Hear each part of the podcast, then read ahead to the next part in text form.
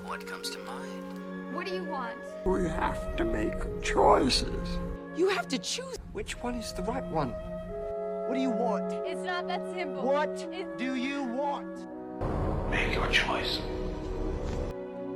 Bienvenue sur Le Choix de Marie, le podcast ciné qui vous donne tout simplement des idées de films à regarder. Sans spoiler ni prétention, je partage chaque semaine avec vous les films que j'ai vus pour faciliter votre dilemme du On regarde quoi? L'heure du centième épisode est arrivée, je peine à le croire, donc bienvenue dans le centième épisode du Choix de Marie. J'espère qu'il sera à la hauteur de ce qu'il représente.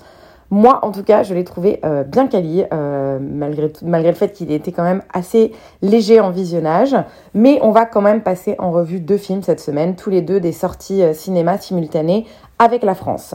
Un biopic judiciaire pour commencer, She Said, et un drame horrifique ensuite, Bones and All. On commence donc la semaine avec le très attendu She Said, un film américain réalisé par Maria Schrader, sorti en 2022. Il est adapté du livre du même nom de Jodie Cantor et Megan Towie.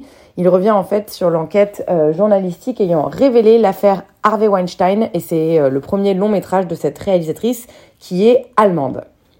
Deux journalistes du New York Times, Megan Towie et Jodie Cantor, ont de concert mis en lumière un des scandales les plus importants de leur génération. Elles sont à l'origine du mouvement MeToo et leur investigation a brisé des décennies de silence autour du problème des agressions sexuelles dans le milieu du cinéma hollywoodien, changeant à jamais la société américaine et le monde de la culture un peu long à démarrer. Euh, Ce biopic nous immerge malgré tout très progressivement dans le monde répugnant qui est Hollywood, rempli de prédateurs pervers et manipulateurs, ne pensant qu'à assouvir leur pouvoir par toutes les façons qu'ils soient.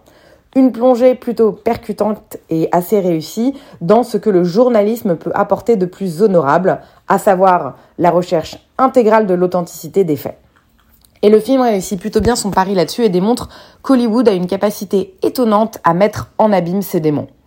Il vient s'inscrire vraiment euh, efficacement, j'ai trouvé, dans la lignée du cinéma d'investigation journalistique, avec des films euh, auparavant comme euh, Les Hommes du Président, Scandale, Les Sept de Chicago ou encore Spotlight.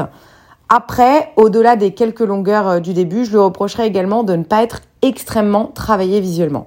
Que ce soit la composition des plans, les couleurs ou encore les décors, ça reste assez anecdotique. Ce que je trouve assez dommage en, fait pour ce film, qui a un sujet euh, assez fort et qui aurait pu être euh, un sérieux candidat aux Oscars, mais du coup, je suis pas sûre qu'il soit dans beaucoup de catégories.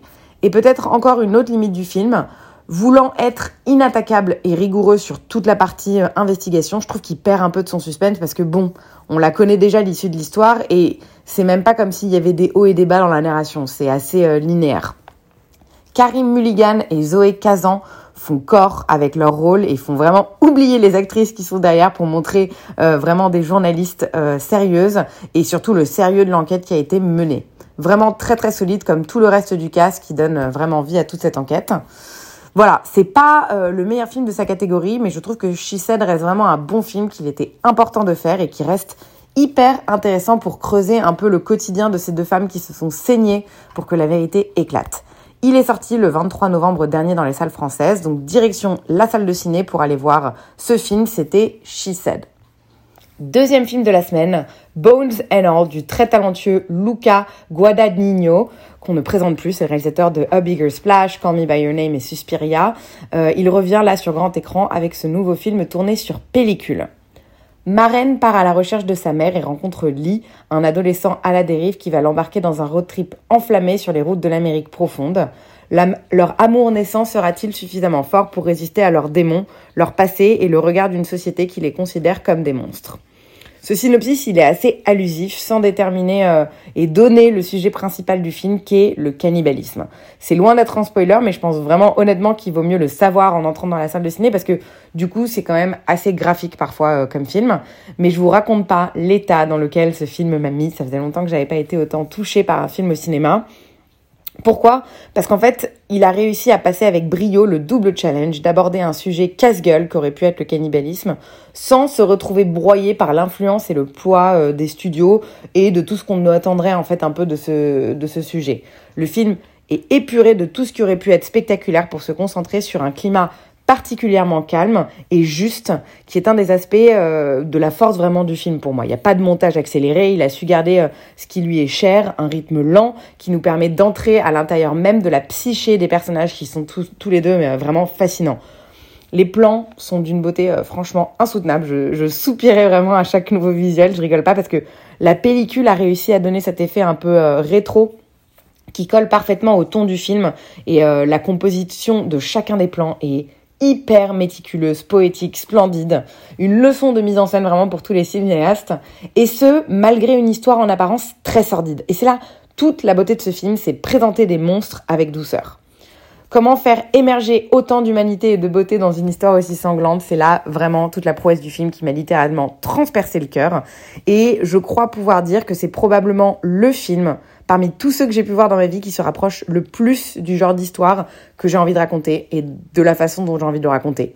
Un espèce de mix coming of age, body horror, road trip sur les cannibales. J'ai vraiment senti que ce film avait vraiment été fait pour moi. Côté cast, j'ai énormément apprécié euh, le rôle de Mark Rylance, qui est euh, un rôle secondaire et qui est vraiment excellent dans ce rôle euh, d'outcast, qui livre ici pour moi sa meilleure performance. C'est un rôle du coup secondaire comme je le disais, mais qui m'a vraiment le plus marqué parmi tous les personnages. On se doit bien entendu aussi parler de la jeune, de la jeune pardon, Taylor Russell, qui est bouleversante d'authenticité dans le rôle de marraine, mais aussi de Timothée Chalamet, dont je suis pas forcément toujours fan. On ne le présente plus. Il est en train de marcher sur le cinéma américain depuis des années. Dans ce rôle, il est vraiment euh, totalement, peut-être un peu trop beau pour ce rôle, mais euh, totalement à contre-emploi et j'ai adoré le fait qu'il accepte ce type de rôle. Coup de cœur de l'année, ça je peux vous l'assurer, j'ai envie vraiment de dire que c'est mon film préféré de l'année. Bones and All, c'est vraiment absolument à voir si vous avez l'estomac un peu solide, euh, l'esprit ouvert et que vous aimez les films Passage à l'âge adulte et, et, un petit peu de gore aussi. Il est en salle depuis le 23 novembre dernier, je vous invite vraiment à vous rendre au ciné pour le voir. C'est ainsi que se termine ce centième épisode du choix de Marie. Je reste très étonnée que certains d'entre vous euh, soient toujours fidèles au rendez-vous depuis 100 semaines. C'est assez euh, lunaire. Merci en tout cas, inutile de vous dire que vous êtes une grosse source de motivation et que ça me fait toujours plaisir de recevoir vos messages et vos commentaires euh, sur les films une fois que vous les avez visionnés. Donc merci pour votre fidélité et je vous dis à la semaine prochaine pour mon dernier épisode à Los Angeles car je serai ensuite à Paris pour les fêtes jusqu'à la fin de l'année 2022. Bonne soirée à tous, à très vite.